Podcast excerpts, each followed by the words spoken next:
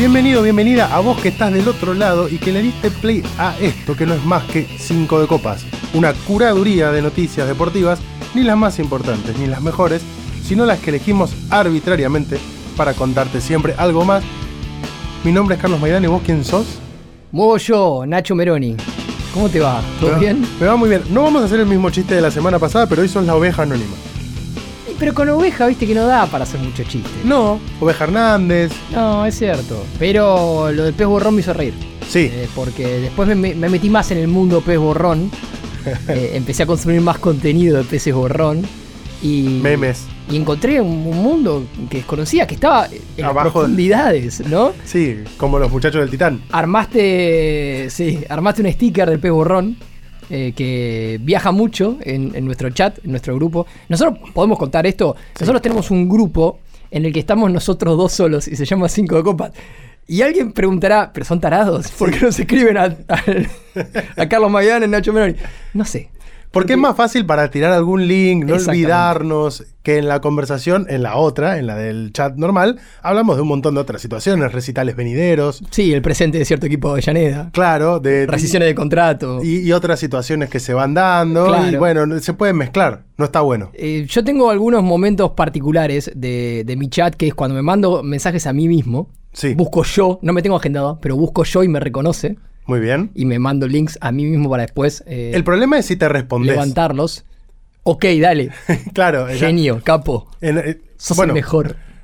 en las camaritas, no vamos a subir el programa entero, pero si la- las tuviéramos prendidas, estoy acompañado del Funko de Dibu Martínez. Sí. Recordarás que se hizo viral en un momento un chiste en relación a, a esta cuestión de que el Dibu trata su salud mental. Sí, con, es cierto. Eh, con apoyo psicológico y demás. Y había gente que decía, en realidad, no, el Dibu se escribe a sí mismo, se contesta, es tipo fragmentado.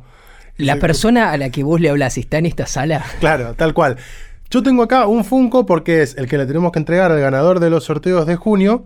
Pero hoy estamos en el último programa justamente Claro. de junio. La semana que viene vamos a estar haciendo los sorteos del mes en curso, donde va a haber camiseta de Boca y de River, un Funko de la selección argentina, un libro sobre la Jürgen Klopp. de Jürgen Klopp, Algún libro más va a aparecer, ¿eh? algún libro más que, que está Sí. ahí apareciendo y van a aparecer en el sorteo también todas esas cositas que vinieron de Europa. Es eh, cierto. llaveritos, Lo que no lapiceras. español. Claro, O por lo menos no español argentino. en- entre, español esas, más gallego. entre esas cosas, la cartaganadora.com.ar hay un par de postales Sí. de las obras de Michael Brown, el artista sobre el cual eh, hablamos en el último newsletter, que lo entrevistamos en exclusivo para Cinco de Copas y que pintó ese hermoso mural, eh, ese cuadro, ese lienzo de Diego Maradona, llamado Maradona en el Muro de los Lamentos, que está buenísimo y que ahí pueden ver las fotitos. Para los suscriptores. Que no lo diga él, si sos suscriptor de la carta ganadora y te llegan los newsletters, eh, lee el último que mandó Carlos porque está bueno. La verdad que tiene mucho, mucho, mucho material. Se, se lee en partes. Sí. Tiene mucho, mucho texto, Porque fotos, es largo, hay es fotos, largo, hay videitos, hay para chusmear, hay un par de viajes en el Mitre para ahí, para divertirte. Sí, con cuidado, ¿no? Y con- No, no, no, con sí, lejos de la ventana, ¿no? Es un, Porque, te- se sabe. Sí. Ventana cerrada, lejos de la puerta. porque ya que hablamos de deportes, hay mucho velocista. Claro, sí, en, sí, en sí. las sí. vías del tren. Arrebatar y huir. Es- eh, te voy a contar una, de, pero más adelante. Más adelante, porque nos comimos una curva. Uy, bueno, me interesa. Yo te voy a contar, mientras tanto, Sí. las novedades de la selección argentina. Bueno, pero, así arranca este Sí. capítulo de Cinco Copas oficialmente. pero de la voy selección al argentina femenina, que está en las últimas prácticas ya de cara a lo que va a ser el Mundial de Australia y Nueva Zelanda, que se va a jugar del 20 de julio al 20 de agosto. Esto es, de acá a un mes ya va a comenzar el Mundial femenino. Sigue trabajando el equipo de Germán Portanova en Ezeiza, eh, preparándose para lo que va a ser justamente la cita mundialista en, este, en esta semana con 26 jugadoras. Pero a mí lo que me interesaba saber era, bueno, ¿en qué momento se define la lista definitiva de las chicas que van a ir a representar a la selección argentina? Bueno, el 11 de julio.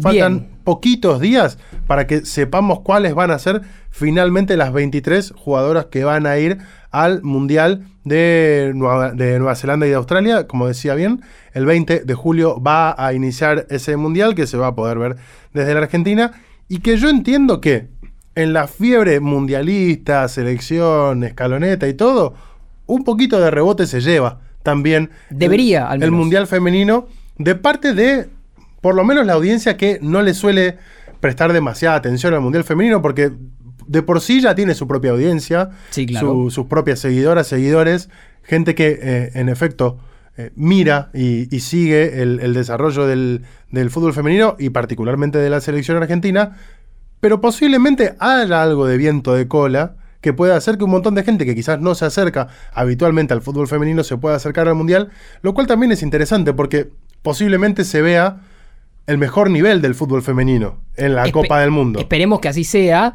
porque eh, por lo menos el fútbol femenino en la Argentina está dando ciertos pasos en el último tiempo. ¿Podrían ser más largos los pasos? ¿Podrían Sí. ser más apresurados? Sí, deberían ser más largos y más apresurados. Pero están siendo los que son, y eso imaginamos que tal vez tiene una repercusión en la selección. Ojo, tal vez no. Sí, y no importa. Bueno, es, un- es parte de deseo y expectativa también, ¿no? más allá de todo, digo, el fútbol femenino en la Argentina está en una etapa de construcción que es lenta en relación a la cantidad de años que se hace que hace que las mujeres juegan al fútbol en la Argentina. Recordemos, desde 2019 el fútbol es profesional en la Argentina para las mujeres. Así que en relación, por ejemplo, al fútbol de, de hombres, es un periodo muy, muy corto como para que haya consecuencias visibles en, en un torneo tan importante como el Mundial. Dicho esto, un Mundial de cualquier cosa está buenísimo. De cualquier cosa. Si es de fútbol, a mí en lo personal, Nacho Menoni, mejor. Así que. Sí. Y si juega Argentina, mejor todavía. Así que yo voy a ver los partidos y voy a estar ahí metido y, y siguiendo todas las alternativas. Porque además hay un par de jugadoras muy interesantes, digo, más allá de Argentina. eh, hay, hay equipos que son interesantes, hay jugadoras que. Ah, yo, por esto decía vale de que, pena seguir. de que de repente se puede dar la posibilidad de aquellos que miran con cierto recelo el fútbol femenino encontrarse con el mejor nivel, porque al fin de cuentas van las mejores selecciones también. Obvio. Hablando del fútbol sudamericano, sin ir más lejos, Brasil, eh, último seleccionado cam- eh, campeón de la Conmebol Copa América, que tiene un montón de títulos de, de la Copa América y que va como una de las principales candidatas. Eh, la selección inglesa que supo ganar la Eurocopa. Bueno, hay un montón de equipos y yo creo que Argentina posiblemente esté en un segundo pelotón, no de las principales candidatas al título, pero sí de aquellas selecciones que pueden llegar a dar una sorpresa o a por lo menos presentar una buena clasificación en el Mundial. Después, al fin de cuentas, termina pasando como en cualquier partido de fútbol. Se emparejan algunas cuestiones cuando de repente es un mata-mata. Eh, selecciones que son a priori inferiores a otras, Obvio. en una instancia final, donde se juegan muchas más cuestiones que solamente las eh, tácticas estratégicas y, y deportivas. También influye lo mental, influye el cansancio, eh, el contexto del escenario. Bueno, se pueden llegar a emparejar algunas situaciones. Vos decías recién, antes de darte paso, esta cuestión de, bueno, justamente los pasos que viene dando el, el- el fútbol femenino, que desde 2019 es profesional o semiprofesional, muchas chicas te lo van a decir de esa manera también, pero que tiene un gran recorrido en, en la historia de, de- nuestro país. En este envío al que hacía referencia en newsletter, yo invitaba a un montón de gente que si no fue, lo haga, porque va a estar hasta agosto la, la muestra Pasión de Multitudes en el Museo Histórico Nacional. Esto es Defensa al 1600 en la ciudad de Buenos Aires, en la zona de San Telmo, justo en el Parque Lesama. Y por caso allí hay entre las infinidad de, de- de cosas que se muestran. Por caso está la Copa del Mundo de 1986. Claro. Hay camisetas de Lionel Messi, hay camisetas de Diego Maradona y demás. Pero entre tantas otras, hay una camiseta de Betty García, número 9 de la selección argentina, la Copa del Mundo de 1971. Así que imagínate si el fútbol femenino no tiene tradición en nuestro país. Totalmente. eh, y además tiene historias de, de lucha, de, de superación. Bueno, todos conocemos la historia de Maca Sánchez eh, y, su pelea por eh, la profesionalización del fútbol. Hay otras protagonistas que, en, cierto modo, no han tenido eh, tanta visibilidad, pero que sí han hecho lo, suyo. Y hoy por hoy desde, desde un lugar muy válido, muchas jugadoras están dando esa discusión para tener mejores condiciones. Hubo una modificación que era muy pedida en el cuerpo técnico de la selección argentina, asumió Germán Portanova. eh, en, recambio del cuerpo técnico anterior, que hacía mucho tiempo que estaba y estaba muy discutido, eh, volvió a la selección Estefanía Banini. Digo, ha- hay algunos pasos que se están dando en la dirección correcta. Más allá de eso, bueno, te- terminaremos viendo cómo esto repercute a nivel deportivo y a nivel resultado, pero lo concreto es que ya que ya el hecho de que Argentina esté en el Mundial es una gran noticia y poder en un principio, acostumbrarse a estar en estos torneos está buenísimo. Argentina va a jugar en el grupo G contra Suecia, contra Sudáfrica y contra Italia. ¿sí? Esos van a ser los partidos. Un, un mundial que tiene, obviamente, eh, a España, tiene a Inglaterra, como vos mencionabas, tiene a Estados Unidos, que son los grandes candidatos, tiene a Brasil, tiene a Francia. Bueno, eh, hay, hay equipos eh, muy, pero muy interesantes. Y sin olvidar este contexto al cual hacías mención y que generalmente también lo conocemos nosotros, yo creo que el Mundial también es una buena oportunidad para no olvidarlo a, todas las cuestiones del contexto y la necesidad de seguir invirtiendo, de que los clubes se hagan cargo, eh, no sé, eh, eh, no es por una cuestión de hablar más o menos de un club en particular, pero es un club que nos vincula. Independiente el último fin de semana, el equipo femenino jugó en Domínico, no en el estadio y sin transmisión oficial. O sea, no se podía ver el partido. Claro. Eh, hay un montón de esos detalles hay, que hay, se dan. hay cosas que todavía hay que mejorar. Pero sin olvidar eso, lo interesante del Mundial para mí es la posibilidad de ver fútbol femenino y hablar de fútbol. Total. Y empezar a ver justamente partidos de fútbol y analizarlos con esa, con esa perspectiva. ¿Qué más tenemos en el día de hoy? ¿Qué más tenemos? Mira, eh, porque ya te lo spoileé. Te voy a decir, le voy a decir, porque acá está, está Pablo con nosotros. Sí. eh, un poco factotum de todo esto, ¿no? Eh, de acá, de, de Tres Agujas, del estudio donde estamos grabando este capítulo. Y él ha sido protagonista también, porque estuvo, del día que les contamos uno de los fallidos más grandes de la historia del periodismo reciente. ¿De qué estamos Una hablando? curva que nos comimos todos, maestro. Porque acá, acá nosotros, en este podcast, vamos a tener el don de gente, el sentido común que no han tenido otros. Me gusta cómo me están mirando los dos. Sí, porque no, no sé de lo que me vas a hablar. Eh, no se los mandé para poder generar esta reacción auténtica. No existe, ni existió, ni va a existir un campeonato europeo de sexo. No. ¿Qué, qué? Pará, ¿puedo hacer una pausa? Qué complicado decir que nos comimos una curva para hablar de Eh, esto. Sí, exacto, sí, sí, pero eh, sí, es cierto, tenés razón. Tal vez podríamos recapitular. eh, Sí. Bueno, Metimos la pata. pero, pero vos entendés. También puede ser no, no es peligroso. que nosotros metimos la pata, no es que nosotros metimos la pata. Hoy por hoy, en el mundo eh, globalizado de los medios de comunicación, una noticia se publica en un lugar y nosotros no estamos todos yendo a hablar con el presidente de la Federación Sueca de Sexo. Esto lo levanta un medio de India, lo Recoge, lo, lo recoge. Sí, marca, no te vayas tan allá. Vamos de, de- de- de una punta del mapa para la otra. Arranca en India, lo levantan de España, en Francia, en Inglaterra. Unos días después llega a la Argentina, cruza el charco, ¿no? Y lo levanta Infobae y alguno que otro más. Viene con Jet 3. Bueno, y cuando vos ves, que es, es un ejercicio que yo hago, o, o que intento hacer, que nada contradice a una, Una noticia. una noticia periodística, bueno, como el método científico, todo indica que cuando no hay una prueba de lo contrario, lo que estamos observando debe ser real. Bueno, ¿no? Bueno, esto parecía ser real. ¿Y pero qué pasó? ¿Alguien lo inventó? pero no. El campeonato europeo de sexo eh, en realidad es un reality show porno. no existe la Federación Sueca de Sexo.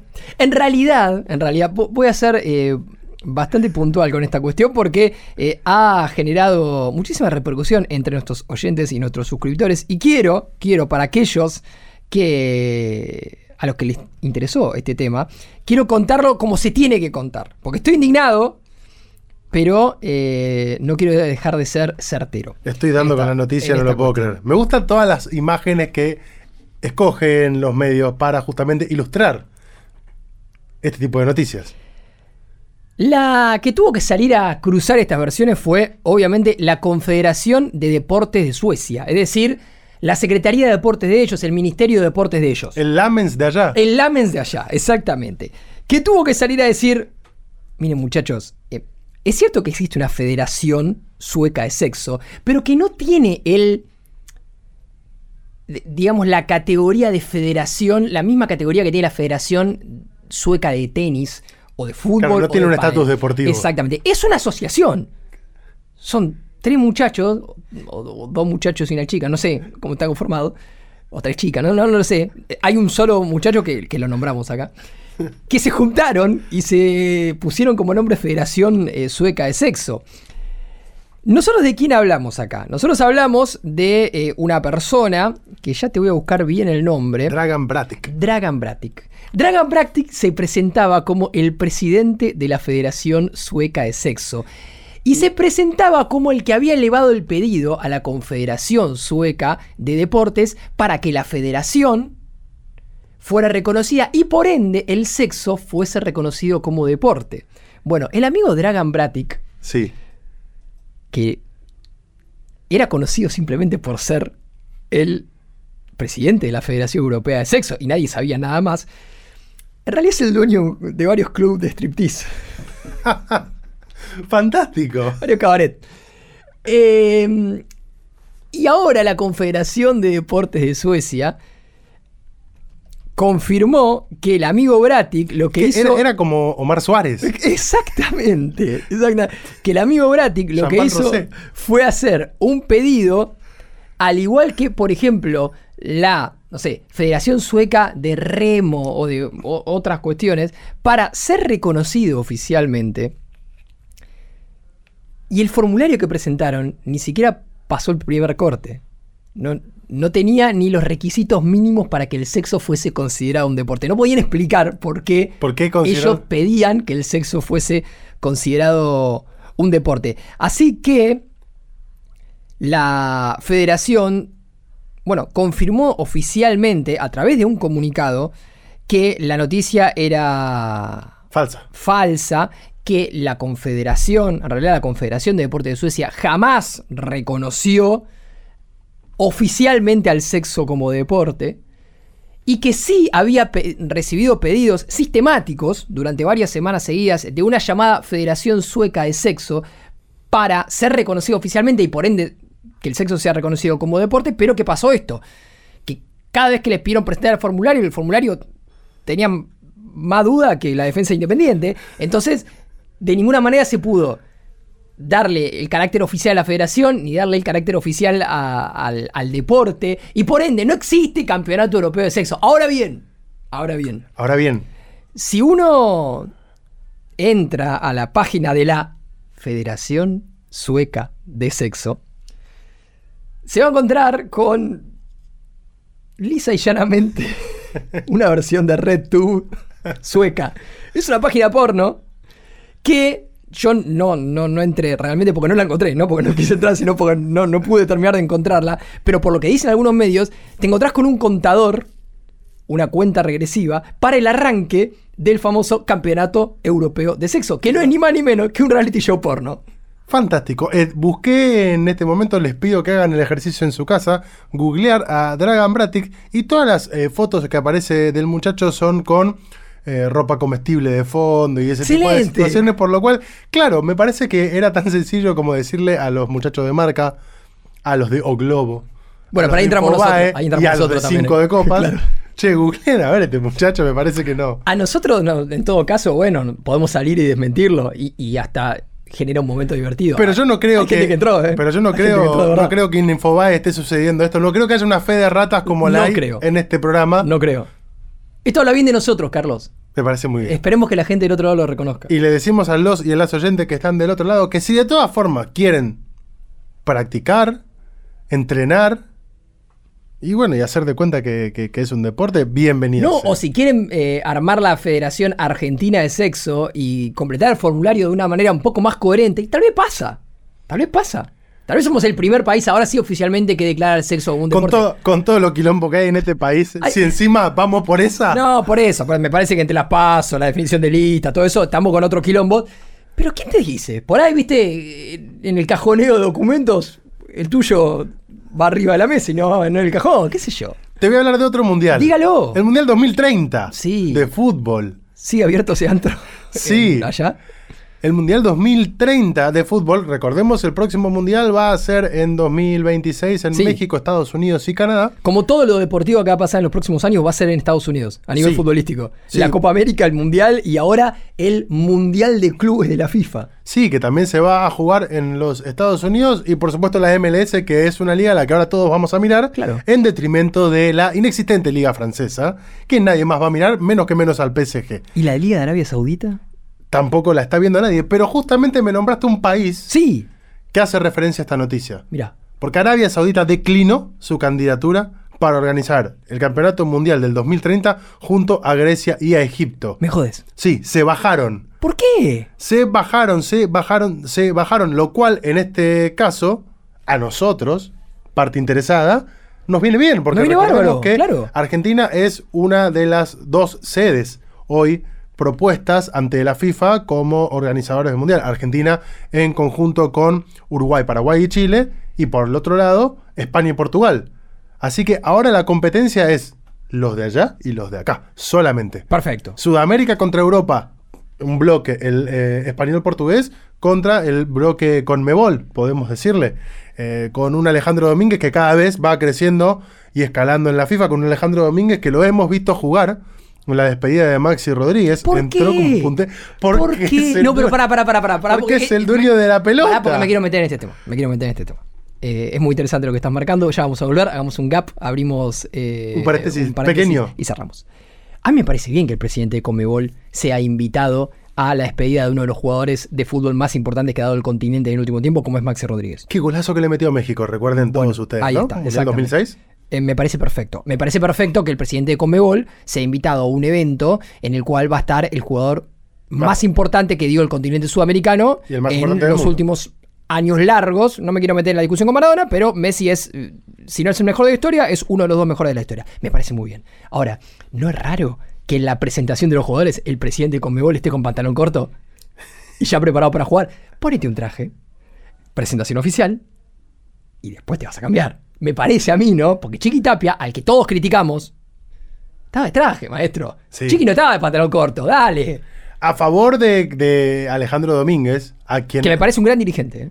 Yo la verdad que le tengo bastante bronca, pero... qué? Porque sí. Yo le tengo bronca Sí. San Filipo. Porque no fueron a verla, eh, no fueron a verla al bar. Eh, ahí- yo no voy a soltar. Bueno, bueno, está, es cierto, es cierto. Y no bolsiquearon dos finales de una recopa. Sí, sí, pero pasó eh, hace mucho tiempo. No podemos ir enganchados. No, por supuesto. Pero bueno, le tengo. yo veo foto de la, Em, yo veo foto de la pata de Pinola Benito. yo cada vez me. eh, Y hay gente que todavía. cada vez que me refiero a él, digo arroba con arcada, porque viste que es, a- a- Sí, es una sí, cosa es como. que te quedaste ahí atragantado. Pero eh, a nivel político hay que respetar. A favor- Ha generado. Sí, a favor de él le, le queda mucho mejor el shortcito y la camiseta que si se la ponemos a Chiqui. Sí, sí, sí, sí. Estéticamente. el- el outfit. Chiqui está muy bien, ¿eh? Chiqui está muy bien. Sí, muy bien. se sembró, ¿no? Acá. No, no sé, no, sé, no me quiero meter en esa. No me quiero ¿No? meter en esa, pero bueno, a nivel eh, ha, ha habido un cambio muy interesante. Bueno, Está muy eh, bien a todo, todo nivel, Chiqui, está muy bien actoralmente, ¿no? Cuando hace los spots del Mundial Juvenil. Volviendo, volviendo a la noticia, al fin de cuentas, eh, recordemos que la, la- la evaluación final se va a hacer en el Congreso de la FIFA del año que viene, donde se va a definir finalmente dónde se va a jugar el Mundial del 2030. Sí. Pero, eh, ¿qué fue lo que terminó haciendo que decline Arabia Saudita como candidatura al Mundial del 2030? Observaron los árabes que están más preocupados hoy en fortalecer su liga, llevándose jugadores, que tanto la opción española y portuguesa como la opción argentina, paraguaya, chilena y uruguaya estaban mejor encaminadas y con un camino más recorrido ya de cara a presentar la candidatura, por lo cual declinaron, se dice off the record, no los vieron muy convencidos a los griegos y a los egipcios de apoyarlos en la candidatura y medio que se la vieron, vamos a tener que poner toda la plata nosotros para organizar el mundial acá, se la van a llevar medio de arriba, que vayan Pero, y hagan el mundial allá, nosotros fortalecemos nuestra liga. pero perdón, sí, perdón.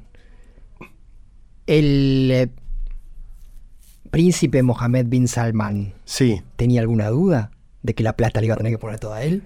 Me parece O, que... o los griegos iban a poner la misma plata que iba a poner Arabia Saudita. Los griegos que tuvieron que pedir un plan de salvataje al FMI hace Sí. 12 años, 15 años. Sí. Es muy interesante porque en esa, en esa situación, cuando tuvieron que ir a pedir el salvataje, medio que Alemania se les plantó ahí en el bloque euro y los griegos le dijeron, miren que todos todavía nos deben plata a toda Europa de la primera y de la segunda guerra, ¿eh? No sí, sean sí, los sí. boludos". Y de todo lo que nos chorearon, ¿no? Porque entras al Museo Británico y hay un par de, hay un par de pisos que es toda choreada. Pero pará, pero digo. Che, de repente aparecen varias cosas de acá también pero- en el Museo Británico. Pero, pe- no, ni hablar, ni hablar. Pero pará, pero pensaban realmente el- los árabes que iban a, que a compartir gastos. Che, hacemos, me bajo Splitwise y compartimos los gastos. Como en Mercado Pago. Por eso. Cuando vas a pagar la cancha que podés... Bueno, se ve que eh, justamente Arabia el, Saudita... el tema de derechos humanos estaba medio flojo de papel. Sí, están con más ganas de crecer, hacer crecer su liga. Se están llevando varios jugadores. Cristiano Ronaldo fue la punta de lanza, pero digo, hay varios jugadores que ya están eh, asomándose cada vez Benzema, más Kanté, Ziyech, A la- Mendy. a la liga árabe. Eh, de hecho, durante mucho tiempo se nombró la posibilidad de llevarse a Lionel Messi, por lo cual ahora crecen las chances, al fin de cuentas, de Argentina, Paraguay, Chile y Uruguay, de tener un mundial en suelo argentino y uruguayo después de 100 años de la primera Copa del Mundo. Bueno, esa cuestión me parece que termina siendo muy, pero muy importante, porque creo que la lectura también que hacen los árabes es desde lo... A ver, Desde lo económico tenían todas las de desde lo ganar. económico tenían todas las de ganar, por eso, pero desde lo... A ver, para poner una palabra romántico, desde lo histórico, desde lo épico, Cierra por todos lados de que el Iba a ser muy difícil sacarle el mundial a, a- a la Argentina y a Uruguay, porque hay una cuestión ahí de mensaje que seguramente va a querer dar la FIFA eh, para cerrar el círculo de los 100 años, del primer mundial y demás, que genera que el mundial vaya a terminar cayendo en la Argentina y en Uruguay. A mí me llamaría, y obviamente en los países que se agregaron después, pero me llamaría mucho la atención que Argentina, Uruguay y, y el, bloque, y el bloque sudamericano no consiga este mundial, porque desde cierra por todos lados, desde el, creo que se puede hacer, están, están dadas las condiciones para hacerlo, desde lo estructural. Hablando- el hecho, el hecho de que Argentina haya sido campeón del mundo. Hablando en serio en este mucho. caso de, de la gestión de Conmebol, la presencia de Alejandro Domínguez, que ha crecido mucho en consideración para lo que es el entorno de la FIFA y el manejo de voluntades y, y- y de un montón de cuestiones. Hoy Alejandro Domínguez, a diferencia de lo que era eh, el, el anterior eh, presidente de Conmebol y en otros momentos donde quizás el, blo- Leoz, sí, donde ¿no? quizás Tenía- el, el bloque europeo tenía mucha mayor pre- eh, presencia, hoy Conmebol como bloque pisa fuerte en la FIFA realmente. Sí, porque además. De hecho, Alejandro Domínguez es uno de los que se puede plantear como candidato Totalmente. a próximo presidente de la FIFA en 2027. Totalmente. Eh, creo que ha sido muy inteligente Domínguez. Y obviamente también Tapia, que, que tiene menos recorrido como dirigente, digamos, por fuera de la Argentina, de la política interna deportiva de la Argentina, para interpretar el tablero geopolítico de- del, del fútbol a nivel mundial. Porque no te olvides que Alexander Seferin, que es el presidente de la UEFA, ha tenido que pelear últimamente, en los últimos años, contra un frente interno muy grande que es el de los presidentes o dueños de clubes europeos que se querían cortar y armar la Superliga. Sí. Y eso le restó puntos en la consideración con Infantino, porque si bien lo tuvo como soldado, a favor de los intereses de FIFA en este caso, si alguien internamente le va a pasar el, le, le va a pasar el parte de estos eran tuyos y no lo pudiste manejar. Sí. Estos que se revelaron eran tuyos y vos tenías que haberlos manejado antes que el quilombo nos llegue a nosotros. Y en Conmebol se está dando un- una cuestión que va mucho más en línea con los intereses de FIFA. Si esto le sumas que Argentina Es campeón del mundo. es el campeón del mundo. Que eh, se. Bueno, se, se cumplen 100 años de la- del, del primer mundial que se dio eh, en, en Uruguay. Que tuvo a Argentina también en la final y a Uruguay campeón. Me parece que está todo dado. Ahora después, bueno. Puede pasar lo que sea, porque esto es fútbol. ¿no? Y es política, y es organización, y bueno, Sí. pueden pasar muchas cosas, pero me parece que las cosas están alineadas. por Una pequeña pastillita antes de pasar a la siguiente ¿Tenés? noticia, porque es amigo de Seferín, de hecho es amigo bastante cercano. El presidente Manuel Macron, presidente de- Sí. de Francia, le preguntaron a quién elige si tiene que elegir, a Cristiano Ronaldo o a Messi. ¿Y qué dijo? Cristiano. Y sí. y sí, maestro, tuviste que entregar la medalla con una cara de Que le, pregunte, que le pregunten a Mbappé, ¿no? Después eh, del, del posteo que subió el otro día, que si no lo, no lo viste, anda a buscarlo, porque realmente fue muy lindo. Porque subió una foto El villano de una historia mal contada, Exacto. decían los comentarios. Subí una foto muy interesante, una foto previa a la final, es previo a la final, Sí. ¿no? Del Mundial. Eh, cada uno de su lado de la cancha. Con su camiseta de su selección. con su camiseta y en el momento en el cual se dan la mano antes de, de- de- de que arranque el partido, pero la foto es del momento cuando la mano está como alejándose, ¿no? Eh, y queda como que están medio unidos, ¿no? Eh, sin darse la mano, pero como unidos por los dedos. eh, y, y hay un, Un te- muy lindo texto en un español. Muy lindo texto en español de, de Kylian, eh, hablando maravillas de Leo Messi. Y realmente, eh, en algún punto, obviamente que Mbappé queda en el centro de la escena porque es, sin lugar a dudas, el único aspirante real al cetro de Messi en el, en el día después. Sí, porque eh, el resto de los jugadores, Haaland es más un goleador que... El resto está un escalón atrás. El único aspirante real al, al lugar que hoy ocupa Messi o que ha ocupado Messi en los últimos años es Kylian Mbappé. Si la cosa se da como se tiene que dar, ¿no? Lo acompaña el físico, lo acompaña el equipo, eh, bueno, el- eh, ciertas cuestiones que se tienen que dar para que un jugador haga la carrera que hizo Messi, que hizo Cristiano Ronaldo, o, bueno, u, u otros. Eh, y, y en algún punto quisieron hacer como un Boca y River de Messi, Mbappé, y el propio Mbappé salió a cortar eso. Y eso, la verdad, que, que está bastante interesante. ¿Qué más tenés para contarme? Tengo muchas cosas. Te puedo contar sobre el último unicornio de la NBA. Vos decís, ¿va a jugar un caballo con un cuerno en la NBA? No. Eh, se dio el draft hace algunos días. Sí, Bien. porque ya recordemos, eh, terminó la temporada, eh, los Nuggets eh, campeones. Campeones, Nikola. Jokic, acá te contamos los quilombos de Jay Morán, te contamos eh, que Nikola Jokic justamente es el jugador que, entre comillas, menos cobra en relación a lo que genera. Pero bueno, una vez terminada la temporada de la NBA, lo que se produjo fue algo que es un clásico, que es el draft, en el cual los equipos eligen a jugadores para la próxima temporada. Y este draft en particular tenía una cuestión que lo diferenciaba de todos los anteriores. Y te diría de, de- todos los que se dieron post aparición de, por ejemplo, LeBron James. Había un jugador que estaba marcado como justamente eso, un unicornio. Un unicornio, para el que no, no, no sabe, eh, son esas empresas, o es una palabra que se usa para representar a esas empresas que valen más de mil millones de, de dólares. Son esas empresas que, que surgen, ¿no? Y que eh, en algún punto eh, son esas joyitas que van a marcar la, el, el mercado en, en diferentes industrias. Tesla, Sí, exactamente. Eh, Argentina tiene, no sé si nueve o diez... eh, Mercado Libre. bueno, sí, obviamente es, es la, la- la principal. Pero bueno, e- eso es un unicornio, una empresa que vale eh, mil millones de dólares o más. Y se hablaba de Víctor Wembaya como un unicornio. ¿Por qué? Porque es un jugador totalmente diferente. Wembanyama, perdón. O sea, un, un jugador, no más de, más de mil millones, pero un jugador que de repente sobresale Un del jugador resto. que aparece una vez cada mucho tiempo. ¿sí? Él es francés, nació en Nanterre. Bueno, Mbappé podría ser un unicornio. Bueno, totalmente. Totalmente. Bueno, Messi es un unicornio. Messi es un unicornio. En, en- en el fútbol. Eh, también los cristianos, digo, pero por ahí- Messi es un perro. Sí, Messi es un perro. Ahí está. Bueno, cuestión que Víctor eh, Wembanyama eh, fue drafteado por el que eh, tuvo la posibilidad de elegir primero, que fue justamente los San Antonio Spurs. Porque ya se sabía que iba a ser el número uno del pick, el número uno del draft, y el que tuviera la posibilidad de elegir primero se iba a quedar con él. Iba a ir a elegirlo sí o iba a sí. ir a elegirlo sí o sí. Después eh, existe la posibilidad de intercambiar, ¿no? Eh, vos elegís eh, al número uno y yo por ahí te doy a LeBron James y a tres más y me lo quedo si me interesa mucho y se dan esas cuestiones entre los directores. Negociaciones deportivos. como las que hacíamos en la primaria con las figuritas. Claro, Yo sí, tengo sí, la sí. difícil, bueno, la difícil vale 5. Totalmente, totalmente. Bueno, de hecho, Brian Wright, que es el, eh, el- el gerente de, de San Antonio Spurs, dijo que algún manager general hasta daba un brazo a cambio de Wembayama, Wemby, como le dicen ahora en San Antonio. Bueno, fue elegido.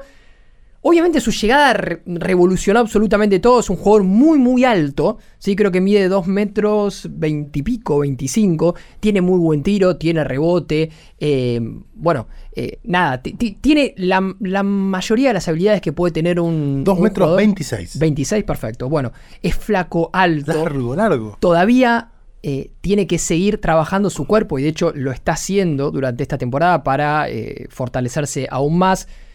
Tiene tiro de tres, tiene tiro de dos, eh, tiene asistencia. Va bien el rebote. Va bien el rebote. Bueno, ti- tiene todo. Tiene todo. Por eso era el, el número uno del draft y era el mejor número uno de los últimos años. Bueno, ¿qué pasó? Elegido por San Antonio Spurs, ¿qué decidió hacer el club? Para empezar a incluirlo, porque es una figura muy, muy grosa que ha revolucionado la NBA totalmente, lo que armó fue una cena con las grandes figuras de San Antonio de los últimos años. Para que le puedan un poco contar la cultura del club, contar qué es, en realidad no club, sino franquicia, la institución, para el estado de Texas, para la ciudad de San Antonio, para Estados Unidos. ¿Qué significa San Antonio en la NBA? Recordemos, es un jugador francés, ¿no? Eh, Wembanyama. Y Bueno, me imagino principales figuras, por lo menos el trío. bueno, eh, te imaginas bien porque justamente lo que seguía era que eh, en esa escena estuvo Manu Ginobili. Y que estuvo Tim Duncan. Tim Duncan, David Robinson, eh, Tony Parker. eh, Tony Parker, John Elliott fueron Fantástico. los cuatro que estuvieron en la cena justo, juntamente, conjuntamente, mejor dicho, con el jugador francés. Qué fantástico, porque no solamente te sentás a entender la cultura del club, sino que te estás sentando con cuatro monstruos. Sí, y además tipos que, ganaron muchísimo, ¿no? no solamente que son monstruos de la NBA, sino que ganaron mucho con ese club, saben lo que es ganar con ese club. Eh, creo que los cuatro, no sé si no tienen la camiseta retirada, digo, son, son figuras muy, muy pesadas.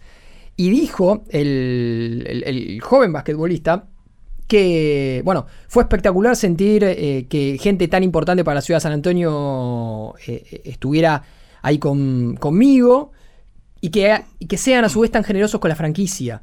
Me empezaron a cuidar y en una hora, una hora y piquito de cena aprendí mucho más de la NBA que en toda mi vida. ¿Sí? Así que, eh, bueno, Manu Ginobili y, y compañía, hay una linda foto ahí de, de Manu, de Elliot, de Duncan, que tiene un look totalmente diferente, pelo largo, rastas, bueno, eh, con... eh, Está viviendo la vida. Bayama. Si se para Manu Ginobili al lado tuyo, digo, nuestro y de cualquiera que está escuchando, le saca de base una cabeza, de base. Sí. Si sos alto, a Manu Ginobili le llegás A los hombros. a- sí, a los hombros, al, al mentón. Bueno, Manu, Manu a Wembayama le llega a los hombros. Ah, es larguísimo. Y te diría que Ahí. si se estira el francés, Manu llega un poquito más abajo. Así que Bueno, Manu, seguramente. Manu se quedó sin pelo. Sin pelo, claro, ahí hay una parte que le falta. Pero. No así como de Alessandro. No, Que de repente creció de nuevo. bien, qué bien que está. Que Sí, ¿no? Qué bien, ¿no? Que, puede- que pase el número. Em, bueno, así que va a ser eh, seguramente uno de los grandes atractivos de esta nueva temporada de la NBA ver a, a este jugador que ya dijo que no va a ir al Mundial con Francia porque su cuerpo es un prototipo. No tiene manera de eh, copiar ninguna receta anterior porque hubo muy pocos jugadores en la NBA al máximo nivel que midieran lo que medía él. Por caso Yao Ming, pero Yao Ming tenía otro físico. Claro. Entonces, la manera que él va a tener, conjuntamente con la, con, con la gente del departamento médico y físico de San Antonio, de preparar su cuerpo para una temporada como la NBA, Es no tiene, experimental. no tiene ninguna referencia. No, no hay manera de copiar ni, ni nada de lo que se haya hecho antes. Así que el hecho de cargarse de partidos, por caso yendo al Mundial, podía, no. podía jugar en contra. Así que se bajó. Para no corrernos del básquet, te voy a contar una cortita. Dígala. Luca Vildosa se fue de la Estrella Roja de Belgrado, así que lo No dejó digas. medio huérfano al bueno de Campazo. Sí, En exacto. este caso, sí, y va a jugar en el Paratinaikos de Grecia. En este caso, estamos hablando de Vildosa, base de la selección argentina, uno de los mejores jugadores del equipo nacional. Era cortita porque ya que estábamos hablando del básquet, sin embargo, tengo muchas ganas de contarte esta noticia porque en este programa hemos hablado largo y tendido del Wrexham, un equipo al que le hemos tomado cariño. Sí, claro.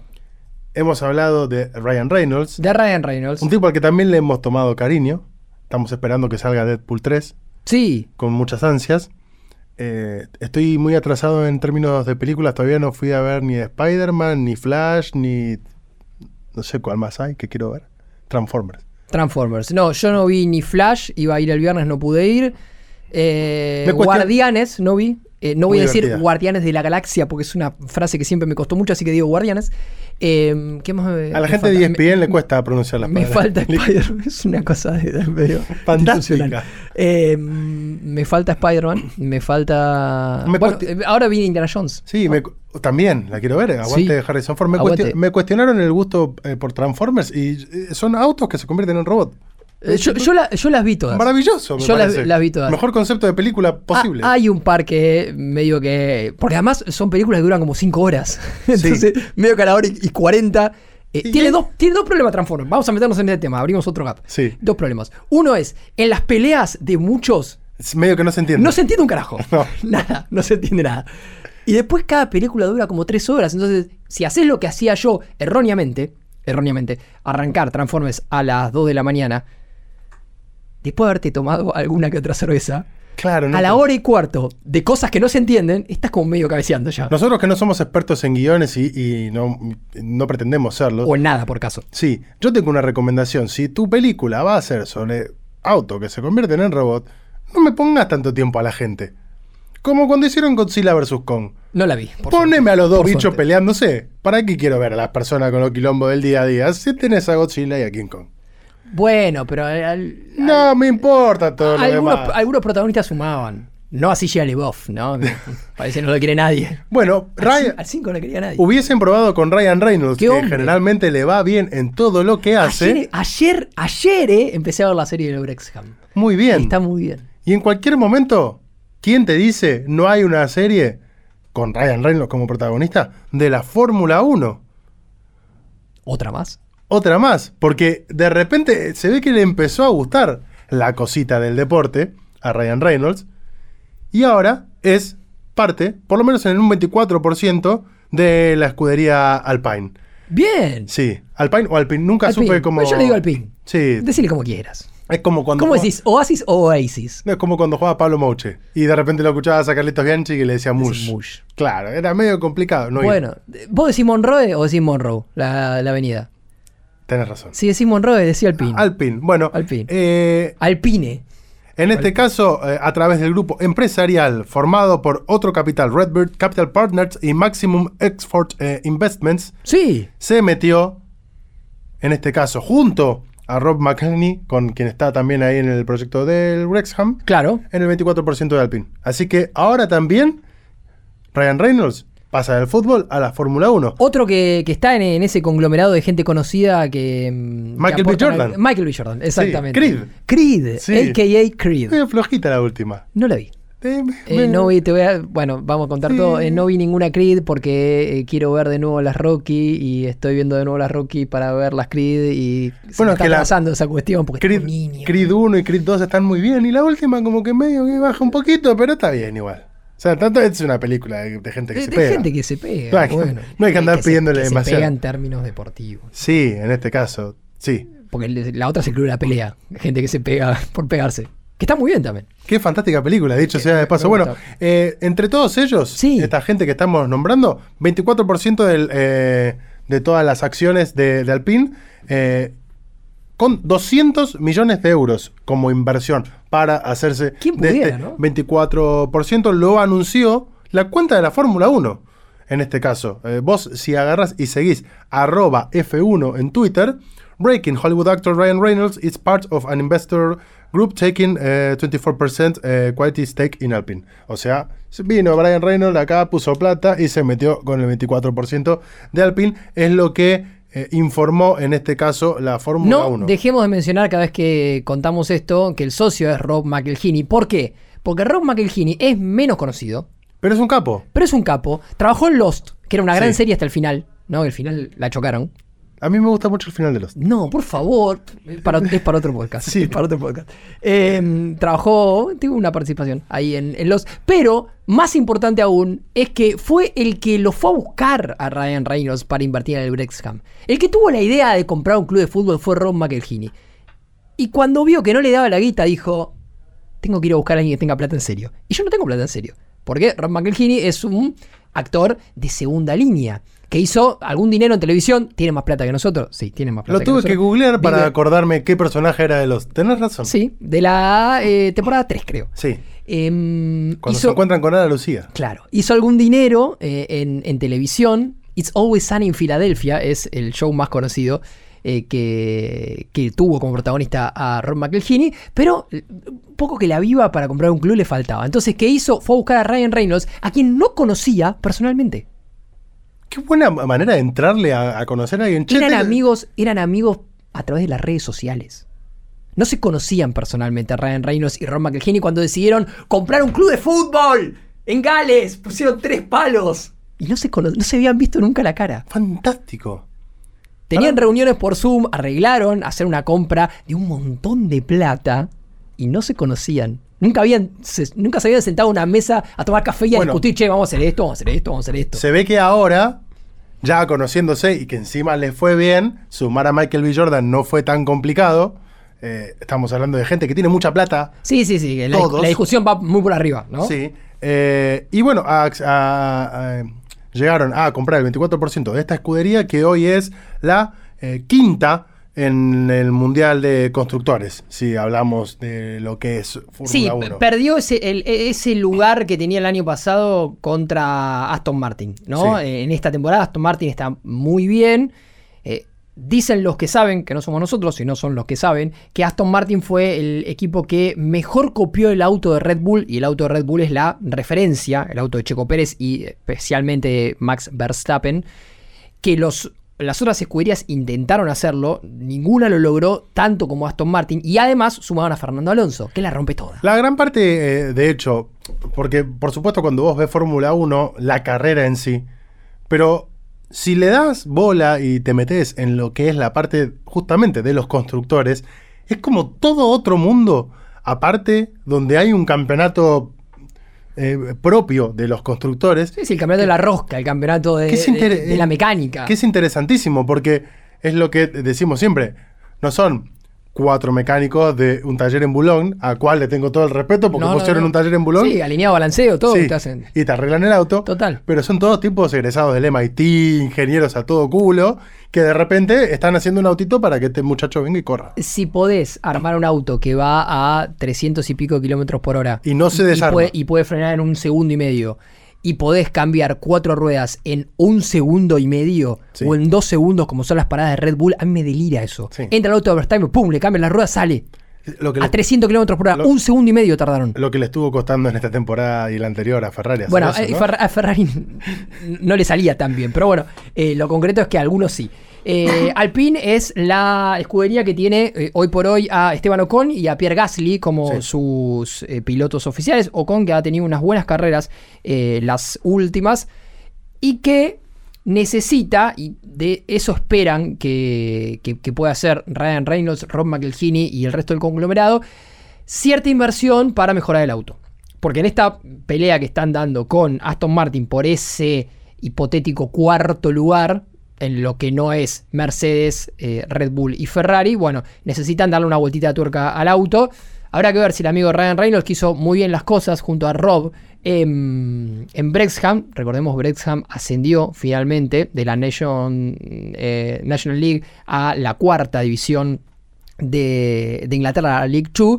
Pueden replicarlo en la Fórmula 1, lo cual sería interesante. Sí, porque de repente, Divertido. de repente aparte estarías dando con el parangón de un outsider del mundo del deporte metiéndose a generar impacto real. Totalmente. Si de repente le va bien en Fórmula 1, que eh, irle bien no es necesariamente ganar el campeonato No, de la no, Fórmula no va a 1. ganar el campeonato con el Eso desde, desde- desde ya, pero sí eh, ser competitivo, mejorar, eh, superar a Aston Martin, escalar a un tercer puesto Sí, sí. o lo que fuera, ya estamos hablando de por lo menos un conglomerado que cada vez que se mete a hacer algo en el deporte lo hace con éxito. La pega, la pega. Sí. Y que me den una, una nueva serie que, que estaría muy bien. O que nos inviten a participar se en, a el, participar. Ahí en el está. conglomerado. Eh, antes, o, si no, no, quieren, participar del conglomerado, no, que den entrada para ir a una carrera. Sí, no o- me van a regalar plata. o si el bueno de Ryan tiene ganas y nos comparte el link de la carta ganadora.com.ar en redes sociales, totalmente. donde vos que estás del otro lado te podés sumar como suscriptor o suscriptora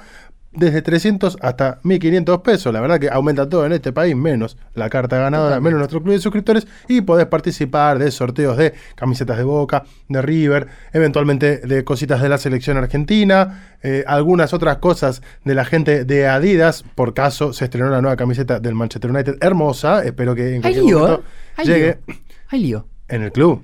Hay lío en el club. Sí, ¿cuándo no? No, no, pero digo, bloquearon el- la tienda oficial que empezaba a vender las camisetas. Sí, sí, bueno, ¿cuándo? 200 personas en la puerta. Glazers out. Sí, ¿cuándo no? Eh, tienda que no te permite comprar con cash. Vos llegás ahí. eh, No, no, no, solo tarjeta. ¿Qué echando la Bueno, pelota, bueno, maestro? ¿Qué- bueno, maestro. Basta. Cash, A- ya fue. Aceptame Mercado Eh, Pago. Pero vos te podés, con Mercado Pago, Sí. justamente, asociar a la cartaganadora.com.ar y recibir los newsletters semanales, participás de los sorteos Y haces muchas cosas más. y nos ayudás en este proyecto muy lindo que tenemos en conjunto. Antes de meternos en eh, lo que tiene que ver con el evento barra los eventos Sí. del fin de semana, te voy a contar que hay un lío importante en Estados Unidos con Carson Wentz. Vos me dirás, ¿quién carajo es Carson Wentz? ¿Quién es? Carson Wentz es un mariscal de campo, quarterback de la NFL, en la National Football League. Él fue campeón del Super Bowl con Philadelphia Eagles, el equipo del cual es hincha Rob McElhinney. Dijo Rob en su momento, eh, y esto lo pueden ver en la serie, eh, en uno de los dos capítulos que ya vi, que eh, el momento en el cual Filadelfia sale campeón del Super Bowl fue el momento, uno de los tres momentos más importantes de su vida. Solamente comparable con su casamiento y con el nacimiento de sus hijos. Esto dijo en la reunión que tuvo con el grupo de hinchas que tenía el Brexham antes de que lo tuvieran ellos para convencerlos de que les cedan el club. Es lo que te diría cu- cualquier argentino promedio cuando te dice el último campeonato de, de Vélez es lo más importante después del nacimiento de mis hijas. Exactamente. Bueno, eh, Wentz fue campeón justamente con los Eagles en 2018. Fue el número 2 del draft de la NFL, hoy que hablamos de draft, en 2016. Eh, fue cortado por los Washington Commanders en febrero, es decir, está sin, sin club, sin franquicia. Y parece que va a seguir sin franquicia, porque en los últimos días se fue a Alaska, cazó un oso pardo, lo mató. Y subió una foto a sus redes sociales eh, con el fiambre del oso. No, pero qué Eh, boludo. Él arriba del fiambre del oso. Diciendo. eh, objetivo cumplido. Ay, tuve, la, tuve la oportunidad de eh, perseguir y stalk, que sería eh, estoquear, que sería como Sí. acechar a un eh, oso pardo en uno de mis lugares preferidos de la Tierra, que es Alaska. Increíble viaje e increíble animal. Canceladísimo. Está muerto el animal, el animal maestro porque lo mataste. Eh, así que me parece que canceladísimo total. Eh, algunos usuarios en redes sociales eh, siguen abiertos esos antros. Piden que se rompan los ligamentos cruzados por dispararle al oso. Eh, otro pone, ese oso está muerto como tu carrera, maestro. Así que bueno, me parece que eh, el amigo Carson Wentz eh, no va a encontrar tan fácil Tuve una que franquicia. googlear la imagen del oso pardo porque eh, no suelo distinguir, no soy experto en osos, eh, pero siempre me pasa lo mismo. Que ¿El pardo y el negro es el mismo? me parece que no. Yo acá lo veo y no es negro. Bueno, entonces es un oso negro. bueno, eh, Pues es lo mismo, son malos igual. Sí, Eh, pero siempre me Son peligrosos igual. Sí, pero me sorprende que el oso, que uno lo ve y que es un animal con una cara tan linda, y vos lo ves como un- una cosa así como muy tierna, sea capaz de arrancarte la cara. Te mata dos veces antes que toques el piso. Sí, es fantástico. Y además te puede perseguir. Vean la película de Anthony Hopkins y. eh, Uy, sí. no, la, la de Alaska, que lo persigue Sí. el oso. Bueno. Pará, ¿y no viste la, la- la última, la de Cocaine Bear? No, Por favor. pero con ese nombre lo voy a ver ahora cuando Por- no, no, ¿no la viste? No. Te, te hago un spoiler muy breve de qué trata. Viene un avión narco sobrevolando un bosque. ¿Viste esas avionetas tipo Lost? Justamente de que hablábamos, la de las eh, vírgenes con falopa adentro. Bueno, cae eh, el contenido y un oso se la toma toda. Así arranca la película. O sea, un oso terrorífico que te va a buscar porque viene pasado de mercado. Excelente. Yo, a, a mí me. Digo, me, me deliran algunas cosas, como por ejemplo la reunión de producción donde hubo una idea. persona que tiró ese día. Dijo: Sí. Vamos a hacer esta película. Hay un avión, tiene una bolsa de merca y se la toma un oso. Ahí arranca la película. Maravillosa. delirio, Bear. Perfecto. Para más recomendaciones, arroba Carlitos Maidana. Excelente. Pero tenemos que hablar de los eventos de este fin de semana Sí. porque bien vos dijiste, no es evento, son eventos. Eventos. Sí. Y los eventos son las despedidas. Y claro. Porque este fin de semana se despidió Maxi Rodríguez, hablamos brevemente, y se despidió Juan Román Riquelme. Y a mí me parecía como interesante, más allá de que como eventos, con sus particularidades, cada uno tienen un montón de aristas, presentaron un montón de situaciones que se dieron y que estuvieron piolas, como bueno, que todo el estadio Marcelo Bielsa ovacionara Ángel Di María, jugador muy identificado con Rosario Central. Para mí eso fue lo mejor de toda la despedida de Maxi. Que la posibilidad de, eh, de seguir viendo no solo a Lionel Messi, sino a Di María, a Paredes, a los campeones del mundo, recorrer otros estadios y seguir recibiendo el cariño de todas las hinchadas, independientemente en este caso de que sea la hinchada de Newell's o que sea la hinchada de Boca. Digo, la Argentina en general, estadio al que vaya Messi lo va a venerar. Y hablar. Y lo mismo pasa con el resto de los jugadores, porque lo mismo pasó con Leandro Paredes, lo mismo pasó con Di María, a tal punto que a Di María lo vacionaron en la cancha de Newell's, lo cual estuvo bárbaro. Lo propio pasa con el técnico, con Leonel Scaloni, con Pablo Aymar con toda la gente que está vinculada a este proceso de la selección argentina y, y demás. Yo creo que es como para, para analizar, contarlo y verlo en varias partes, porque después está el partido. Los partidos no nos suelen dejar nada. Que ya suelen ser casi decadentes los partidos. No, hay algunas cosas que son divertidas de los partidos eh, de despedida. Para mí, yo tengo una, una cuestión que me pasa que eh, entiendo que Messi no está configurado para hacer un gol feo ni en un partido pelotudo. No, no, total, Es fantástico. Cada gol que hace tiene que ser lindo. Total. Metió un tiro libre bárbaro al ángulo, metió otro de emboquillada, dejó a Navarro. ¿Eh? Sí, tirado caído, en el, caído, en el caído, piso sí. en el estadio de No, Boca. a, a ver, a mí lo que más me divierte de estos partidos es poder volver a ver a algunos futbolistas que fueron parte de mi infancia y que eh, volver a verlos jugando y en ese contexto te, te rememora un poco. como el gol de Bati de penal. El gol de Bati de penal. Lo hablaba ayer con nuestro amigo Agustín Belachur. Cuando Bati se fue, eh, eh, se, se paró para patear el penal, hay muchos que eh, pensaron en esas infinitas notas periodísticas que se publicaban en un momento que decía Que se- Bati pidió que le corten las piernas, no sé qué, el dolor en el tobillo. Bati fue a patear un penal, clavó el ángulo, maestro. Sí. Un monstruo. Un animal. Un monstruo. Lo, lo ves en un plano corto, una facha, Por una facha tremendo. Qué gente bendecida alguna, ¿no? Totalmente. Después ves a Chipi Barijo que decís, Chipi, hace 20 años está comiendo asado. Hizo dos goles. Sí, hizo más goles que los que hizo cuando jugó en Independiente. Hizo más goles que cuero. Sí, que, que cobra un sueldo, ¿entendés? Sí. Para jugar a esto. Y después algunas cosas que, que son interesantes, es decir, eh, ver eh, a, a algunos futbolistas. El caso- Burrito Ortega el casi mete un golazo. Bueno, el burrito Ortega, eh, vayan a ver el senior de River. El burrito Ortega es un monstruo, todavía sigue siendo un monstruo. Eh, ver a Heinze, Sí. flaco, saliendo, cabeza levantada. Sí. Ver a Sensini que está más grande que mi viejo. ¿Por qué está jugando Lazo y no está jugando Heinze en un equipo de Avellaneda? Sí. Bueno, esas cosas a mí me divierten. Dicho esto, creo que hubo, tanto en la despedida de Maxi como en la de Román, algunas cosas que me parece que sobresalieron y que hay que destacar. Yo te decía antes, a mí la- lo que más, más, más me copó de la despedida de, de Maxi fue todo lo que rodeó a Ángel Di María. Desde el momento en el cual Di María entra a la cancha abrazado de Scaloni, con Scaloni dándole un mensaje a la gente de Newell's de con este no, Ujú. porque este le dio una alegría importantísima hace un montón de tiempo que tal vez no la vuelvan a tener. Claro. Hasta la gente de Newells y el que fue alguna vez a Rosario, y más el que fue a trabajar a Rosario en cuestiones relacionadas al deporte, Que sabe cómo se vive. lo tiene mucho más claro. Que todo el estadio Newells ovaciona a Di María es grosso Sí. es grosso. Y te digo, no me quiero poner autorreferencial, pero fui varias veces a Rosario por laburo y jamás me imaginé que esto podía pasar. Posiblemente eh, no se dé la misma situación eh, cuando vuelva Ángel Di María a Rosario Central en un clásico, pero desde mo- de movida en un clásico, bueno, no putemos a este. pero está bien, Eh, pero a ver, si, en el si clásico vos- sí es folclórico, hay que ganar la central. Si vos sos hincha de Newells y, y recibís a Rosario Central con Di María, que vuelve a Rosario porque alguna vez va a volver a, a- a Central, y te tomás 90 minutos para putearlo en un clásico por los puntos, medio y boludo. cuando salís, y- Igual. pero, pero sí, sos medio boludo, pero si cuando salís decís, bueno, podés separar el hecho de esto era el clásico lo- y, y después lo, lo reconoces, hasta te lo puedo tomar. Ahora, eh, realmente poder valorarlo de la manera en la, en la que se lo valoró, a mí me parece muy groso y habla muy bien de la gente de Newells. Sí, muy porque bien. yo creo que, que, digo, lo de Messi está eh, sobrado.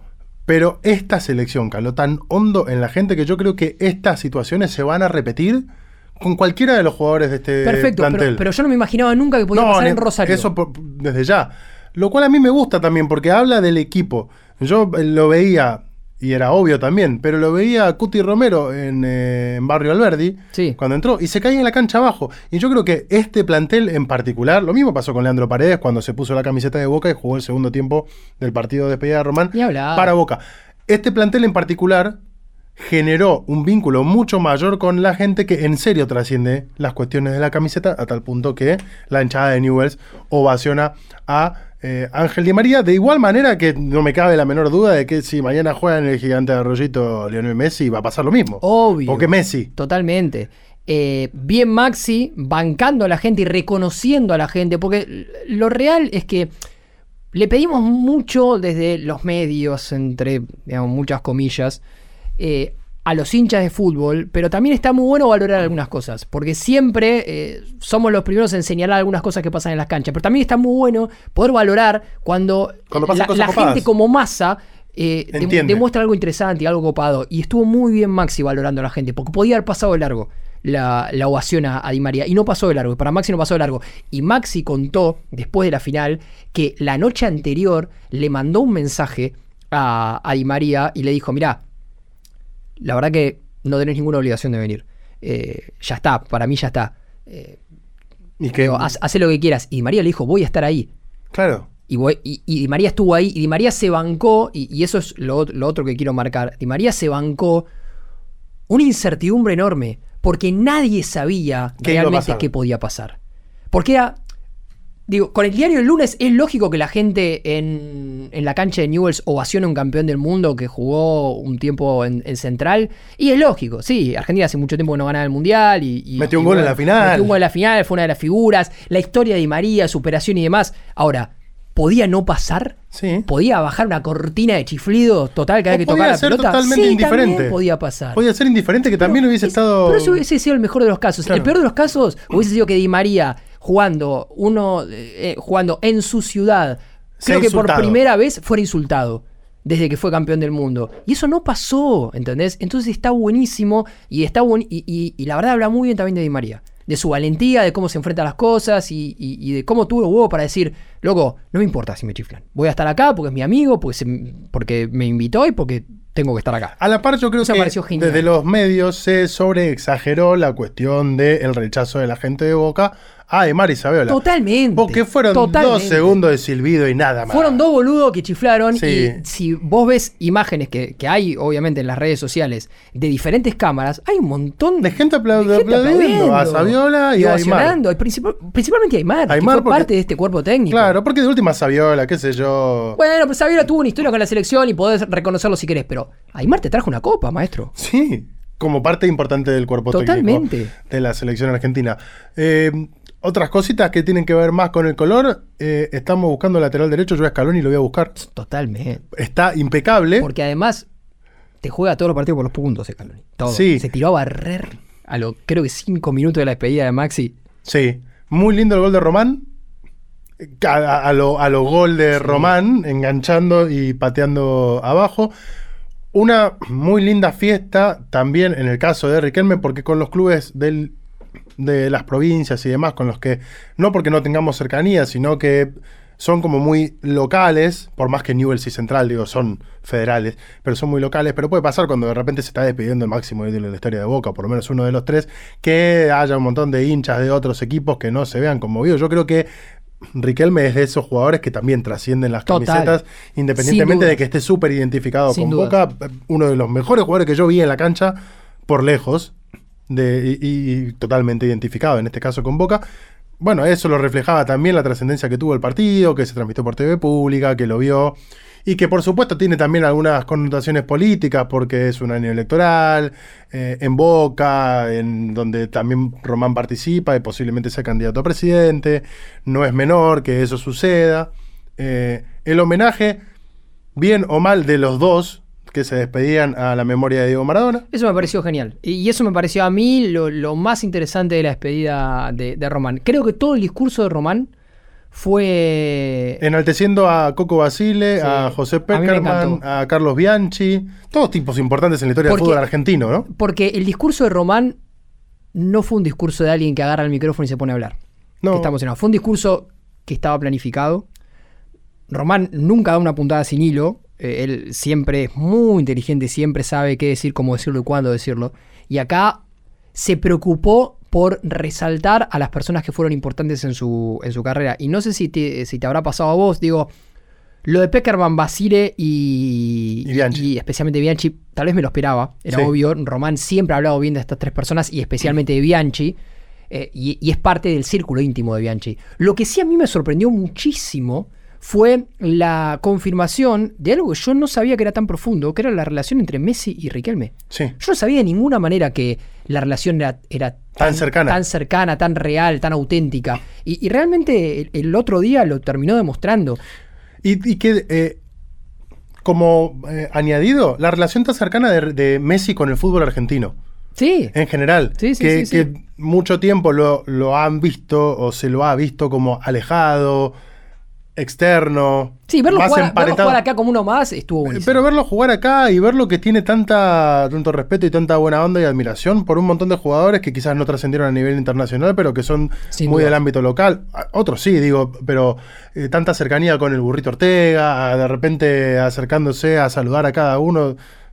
Desde ya, obviamente que sabe quiénes son, pero esa situación que te iguala. Llega un momento que, bueno, listo, es el mejor de la historia, pero está a la par de, de- de todos los que estaban participando de esa fiesta. Román reconociéndolo, eh, muy lindas palabras, eh, porque las conectó con lo que yo creo que fue el momento más alto de la despedida, que fue eh, el homenaje de Riquelme a Diego Armando Maradona, haciendo una especie de vuelta de lo que fue el homenaje de Maradona a Riquelme. Cuando se pone la gris de boca. en su propia despedida. Me parece que fue excelente el gesto, fue elegido con sutileza, con, eh, con, con certeza, o sea, no sé si fue Román el que tomó la decisión, pero el que, si fue él, chapó. Y si no, el que le acercó la idea de decir, che, tenés que hacer esto para homenajear a Maradona, un genio o una genia, porque realmente es lo que había que hacer. Eh, y, y Román en, en algún punto pudo ser muy auténtico también para expresar sus emociones y eso fue genial. Eh, así Para que- un tipo que particularmente siempre uno lo ve como re- más tosco para expresar Sí, las emociones. Y, y para cerrar una historia que tuvo muchas idas y vueltas. Porque el, el- el cierre de la relación entre Riquelme y Maradona antes de la muerte de Maradona no había sido. No, fue bastante eh, eh, truculenta. Fue ba- bastante tenso. Y Román lo que viene a hacer ahora es a cerrar esta cuestión. A decir, yo al que veía cuando era chico era este. Y jugué ¿sí? con él. Y, y jugué con él. Y, Y después me pongo- tocó jugar con el otro y en el momento donde yo soy el centro de la escena, porque en ese momento estaba haciendo Sí. 25 puntos de rating el- la despedida y se caía el estadio, el chabón eligió ponerse la camiseta de Maradona. Y después de ahí homenajeó a Messi. Mm. Después homenajeó a Messi. Me pareció, la verdad, desde lo, desde lo simbólico, eh, fantástico el Un, discurso un Riquelme. Messi que compartimos en el canal de difusión que tiene cinco de copas en redes sociales, en Instagram en este caso. Sí. El meme fantástico de Messi con la torta. Bueno, listo, ¿se despide alguien más o ya me puedo vacaciones. Vacaciones, estoy Ya- hinchado de las pelotas de la vida. Eh, gran meme, está en Bahamas, eh, Messi ya de vacaciones. debe estar pasando mal. Se sacó una foto con el hijo de Sevchenko, que lo encontró ahí en la playa y dijo, "Eh, ¿vos sos Messi? ¿Vos sos el hijo de Sevchenko? Sí, pum, sacaron la foto. Así que fantástico. Bueno, no me pasa, no me lo cruzó Messi No, a en mí la tampoco. Porque- Pero si me, si me lo cruzaba alguna vez, no en Bahamas, pero en el en Punta Mogotes, donde puedo aspirar a. Lo sacamos una foto. Totalmente. A vos que estás del otro lado, la cartaganadora.com.ar, suscríbete que la semana que viene ya hay sorteos, no hay límite de, de- de momento para suscribirte. Si te suscribís justo el día anterior a que hagamos el sorteo, vas a entrar en la movida, así que nos vas a estar dando una mano. Estuvimos grabando aquí en tres agujas, gracias a Pablo que nos opera cada uno de los programas, gracias a la gente de Posta, a Nacho Barteche que se encarga de la edición y nosotros, amigos, Nacho Merón y Carlos Payana, nos vemos Me gusta que haya cerrado la computadora casi como un, un simbolismo a la Juan Román Riquelme para cerrar este capítulo. Muchas gracias por todo. Chau, chau. Gracias.